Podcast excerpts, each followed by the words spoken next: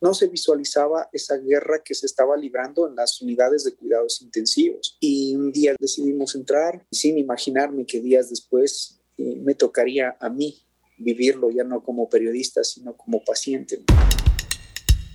Hernán Higuera es un hombre de barro. Su nueva historia trata sobre un periodista valeroso. El hombre fue formado para la creatividad, para construir y elevar la vida de los que están a su alrededor. Siendo tan humanos, son una extraordinaria creación en las manos del alfarero. Hombre de Barro, con John Varela.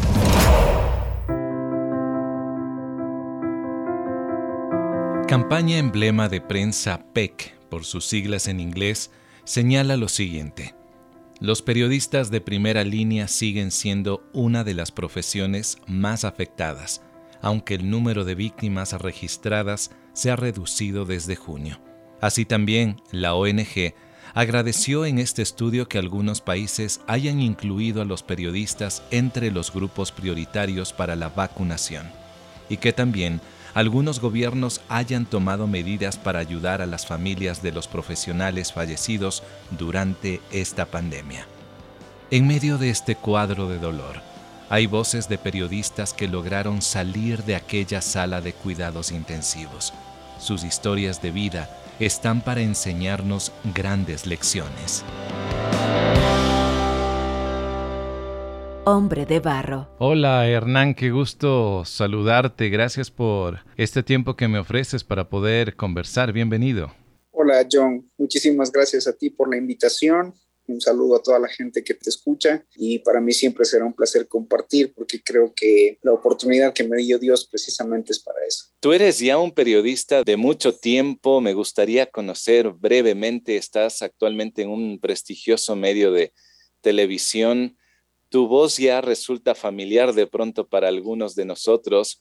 ¿Ya, ya qué tiempo llevas ejerciendo esta tarea del periodismo, Hernán? Eh, la profesión como tal llevo 26 años. Empecé a hacer radio, trabajé en radio y recorrí algunas estaciones de radio en la ciudad de Quito.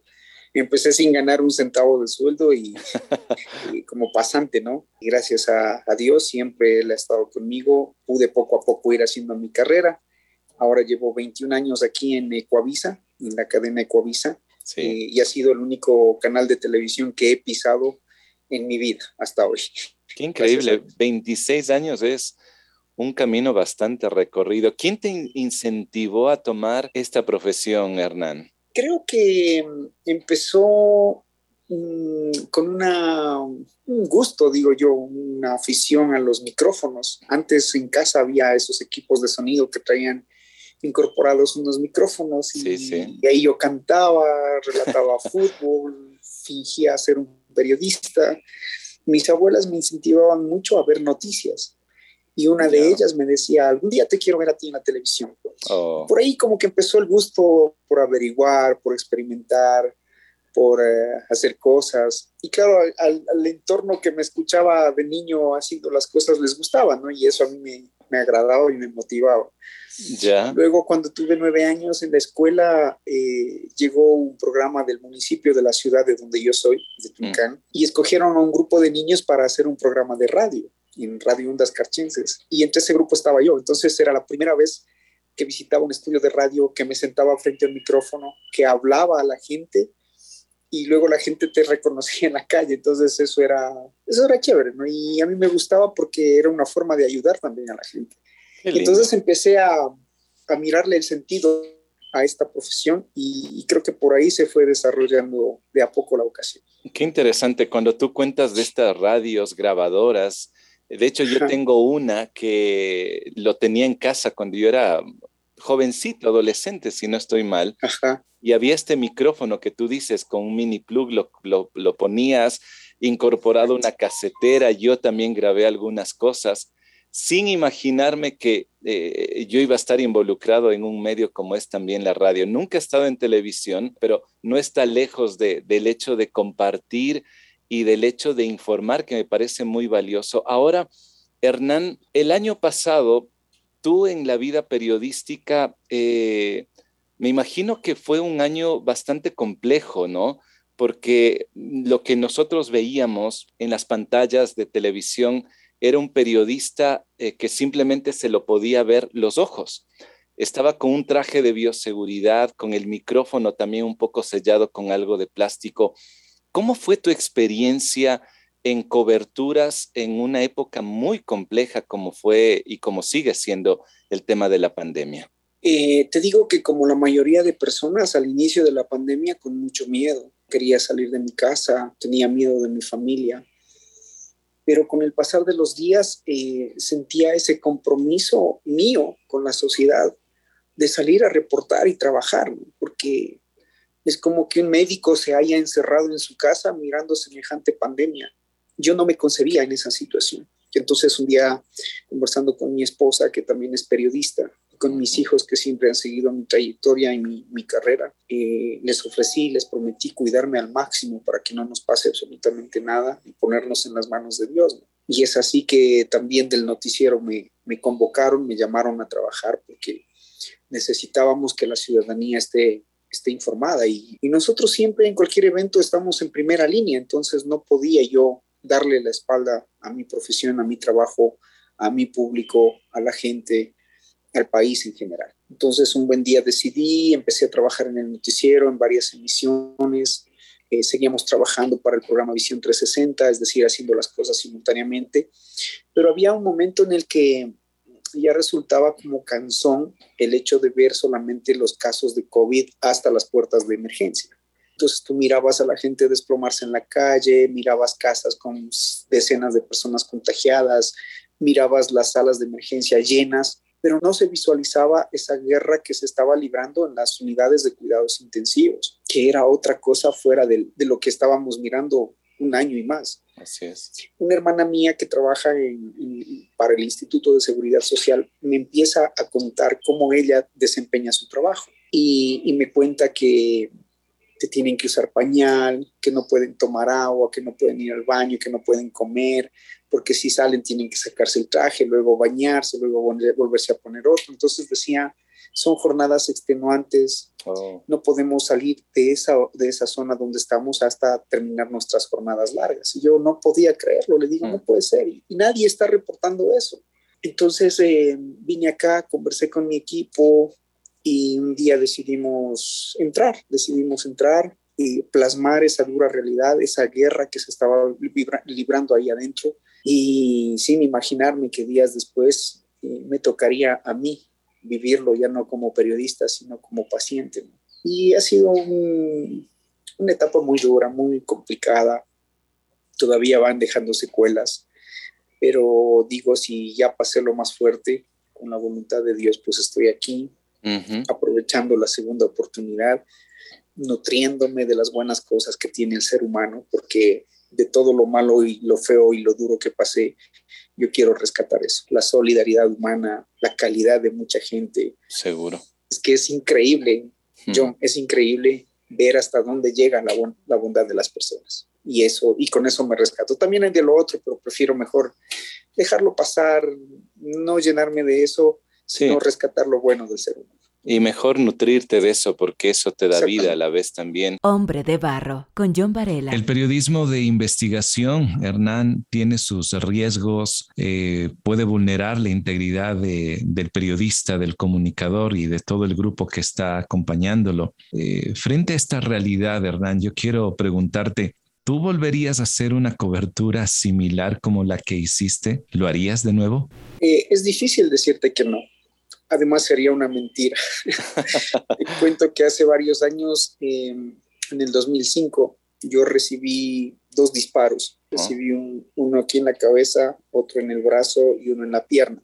Y, cuando pasó eso dije, nunca más me meto en esto, nunca más. Cinco años más tarde estuve metido en la balacera del 30 de septiembre. Oh. Y en el 30 de septiembre dije, no, jamás volvería a hacer esto. No puedo, no, no quiero hacerlo y tú miras 10 años después eh, metido en las zonas más, más terribles. Entonces, creo que las circunstancias de la vida te van poniendo en los sitios en los que tú tienes que estar. Decirte que no lo haría, te mentiría, porque a lo mejor de aquí en un año, en dos años, en cinco años tú me vas a haber metido, pero dijo que no. Entonces, prefiero no, no darte una respuesta, porque creo que la profesión se presta para muchas cosas, ¿no? Sí. Eh, y te va ubicando en, en, ciertos lugares en donde saben que tú vas a responder, sabes que tú vas a defender la verdad, sabe que tú vas a cubrir la mayor cantidad de cosas posible para poder transmitirle a la gente. Uh -huh. Te digo que en ese interdín de, del 2010 al 2021, que es lo que me ha pasado esta situación del COVID, ha habido muchos otros problemas, terremotos, tsunamis en Haití, en Chile, que me ha tocado -huh. ir, ¿no? Uh -huh. En Manabí. Claro. Y, y, todas son situaciones de riesgo en realidad, todas son situaciones difíciles de supervivencia, porque en esas coberturas tú no es que tienes la comodidad de ir a dormir en un hotel, de, de tener las tres comidas al día, de tener un baño donde, donde hacer tus necesidades biológicas, de, de tener la, la compañía de tus seres queridos. O sea, son jornadas realmente duras, extenuantes, de supervivencia, porque es ponerte al nivel de la gente perjudicada, de la gente damnificada. ¿no? Entonces, uh -huh. eh, y te toca ir a, aunque no viviste el terremoto, te toca ir a, a, convivir con ellos, la situación y las secuelas que va dejando cada Seguro. desastre. Entonces, es un, es un tema bastante complicado, por eso yo, eh, cuando me pasó esto en el 2021, uh -huh. no entendía porque mucha gente criticaba que los periodistas nos pongamos la vacuna, por ejemplo, cuando somos gente que estamos siempre en primera línea y yo no claro. estaba vacunado, entonces eh, por consecuencia pues resulté seriamente afectado. Mm. Por eso cada vez que puedo aprovecho para decir a la gente que tengamos un poquito de conciencia de lo que hacemos, la gente que estamos trabajando por y para el periodismo, ¿no? para la información.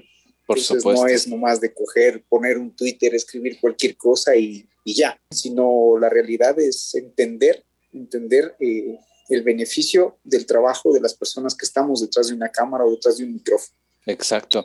Ahora tú lo viviste en carne propia, ¿no? Porque hacer una cobertura de pronto de un desastre natural, ves el dolor de los otros, que obviamente te conmueve, te hace más humano pero en esta ocasión te tocó a ti vivir, entrar a una cámara de UCI, a, un, a estar varias semanas, porque me parece que estuviste como un mes y no estoy eh, mal.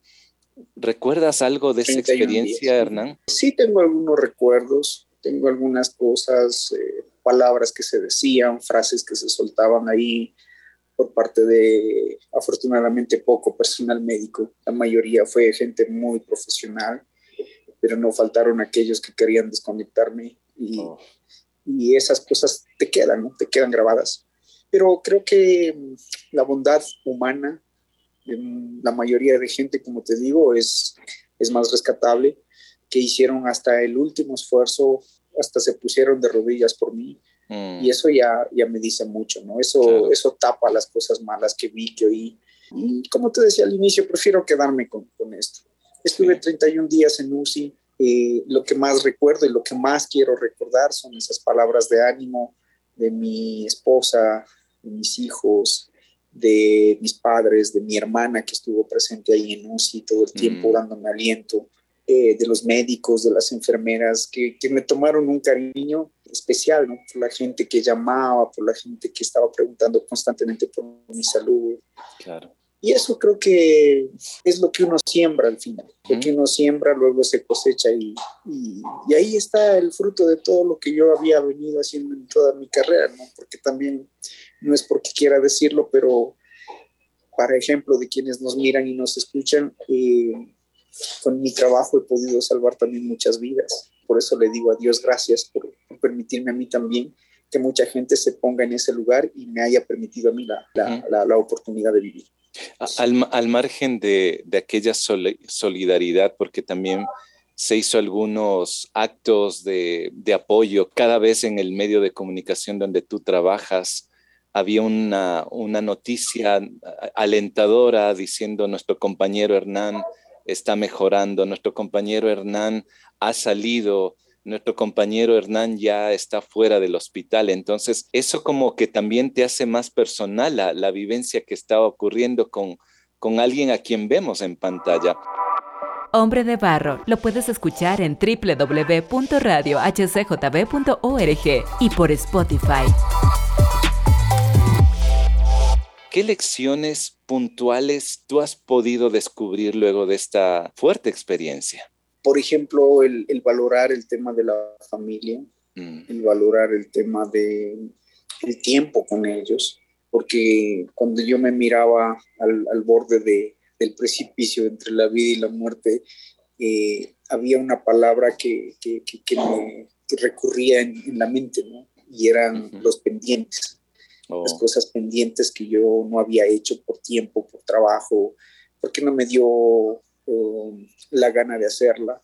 Entonces hoy cada vez que se me ocurre algo, no, hay que plasmarlo y hay que hacerlo y hay que ponerle un plazo y en ese plazo se tiene que cumplir.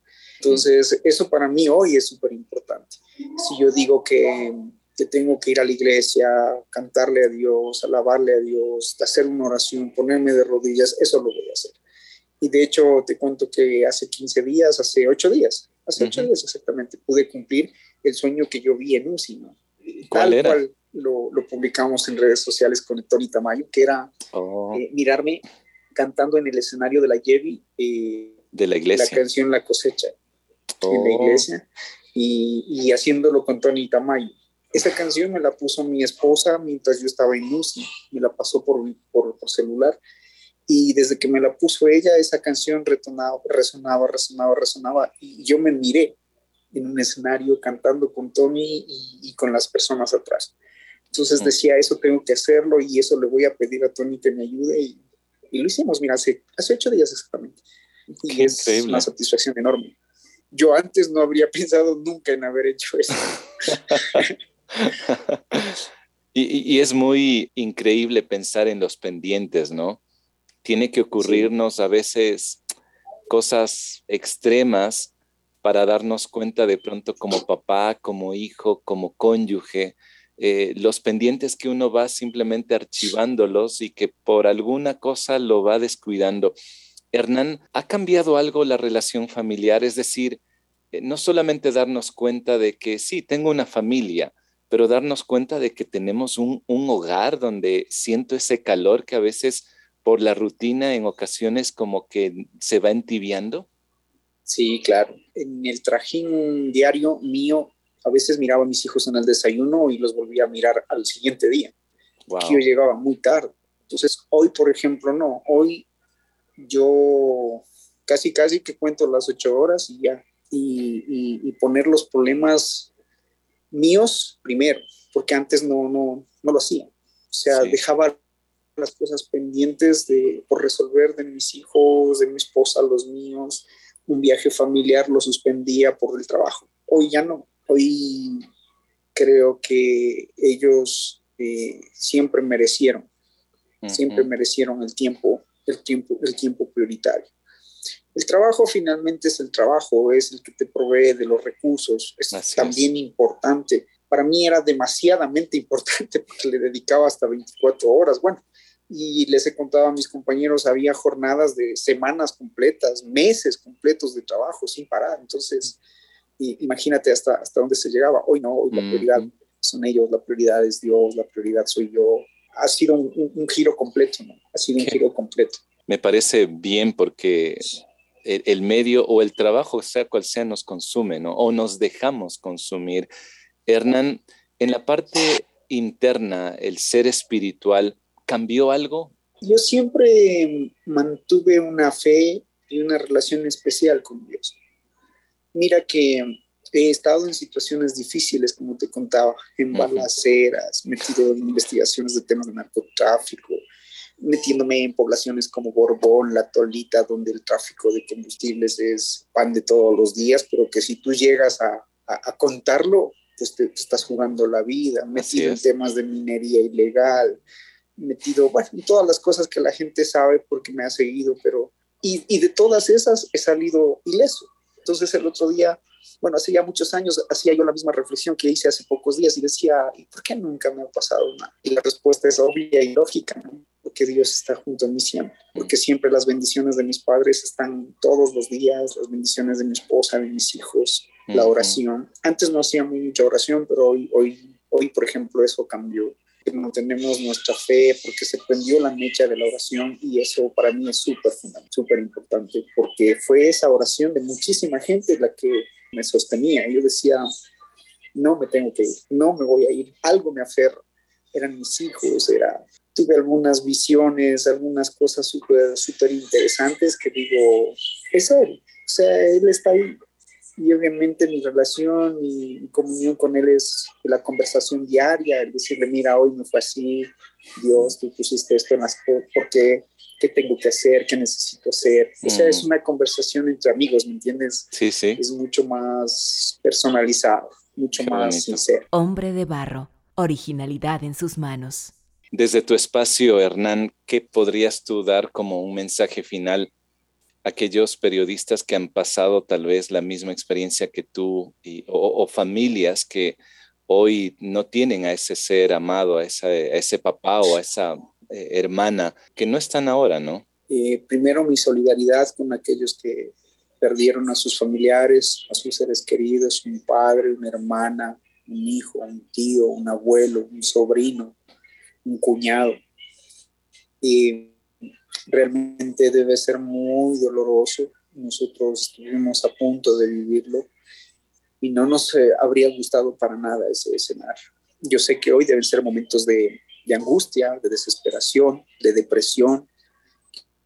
Quizá muchos de ustedes ahora mismo están llorando, están angustiados. Eh, decirles que, que, tengan un poco de paciencia, que, que se haga oración, que eso reconforta, que si tienen la posibilidad de salir, salgan de, de, ese espacio donde están encerrados, respiren profundamente y, y, pídanle a Dios que les dé la conformidad. Yo sé que decirlo es muy fácil, pero vivirlo es otra cosa. Y yo viví un mes en encierro en UCI, luego tuve que vivir dos meses en encierro en mi casa para la recuperación hacer terapia física dolorosa, fuerte, esto de estar gastando para medicación, que por un médico por un lado, el otro por el otro lado, la terapia por un lado, la otra terapia por otro lado, es súper complicado, deprimente. De pronto pierdes tus capacidades físicas, no quieres hacer nada, no quieres pensar en proyectos de vida, pero bueno, nuestros familiares están ya en mejor espacio, en mejor vida, hay que recordarlos, honrarlos, pero la vida sigue, hay que seguir adelante, esto no se ha terminado aquí. Así que animarlos, motivarlos, abrazarlos, decirles que, que, tienen que continuar, que hay muchas cosas por hacer y que hay que empezar paso a paso. Primero, salir, salir de esta tristeza, de esta depresión y, pensar en el siguiente paso. ¿Qué vamos a hacer? Mañana, ¿qué tenemos que hacer? Pensemos en eso. Y espero que mis palabras les puedan ayudar y motivar yo estoy aquí después de un tema de crisis profunda, de secuelas que siguen apareciendo, secuelas eh, emocionales, familiares, financieras, mm. eh, de todo tipo. Pero hay que vivir el día, el día a día, pensar en los proyectos de mañana y pensar en las estrategias para conseguir esas, esos objetivos. Así que mientras uno pueda respirar, vivir, pensar, eh, las cosas se pueden solucionar pensar en apoyarse en amigos, en familiares y, este tipo de eventos como el que tú estás haciendo hoy, esta conversación, por ejemplo, hacerlo un poco más seguida, que eso nos va a ayudar a muchísima gente, yo estoy mm. seguro de eso.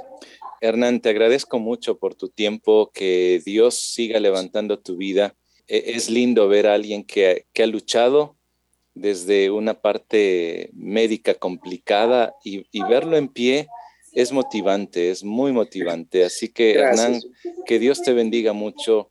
Si algo pudiéramos hacer por ti, pues cuenta con nosotros.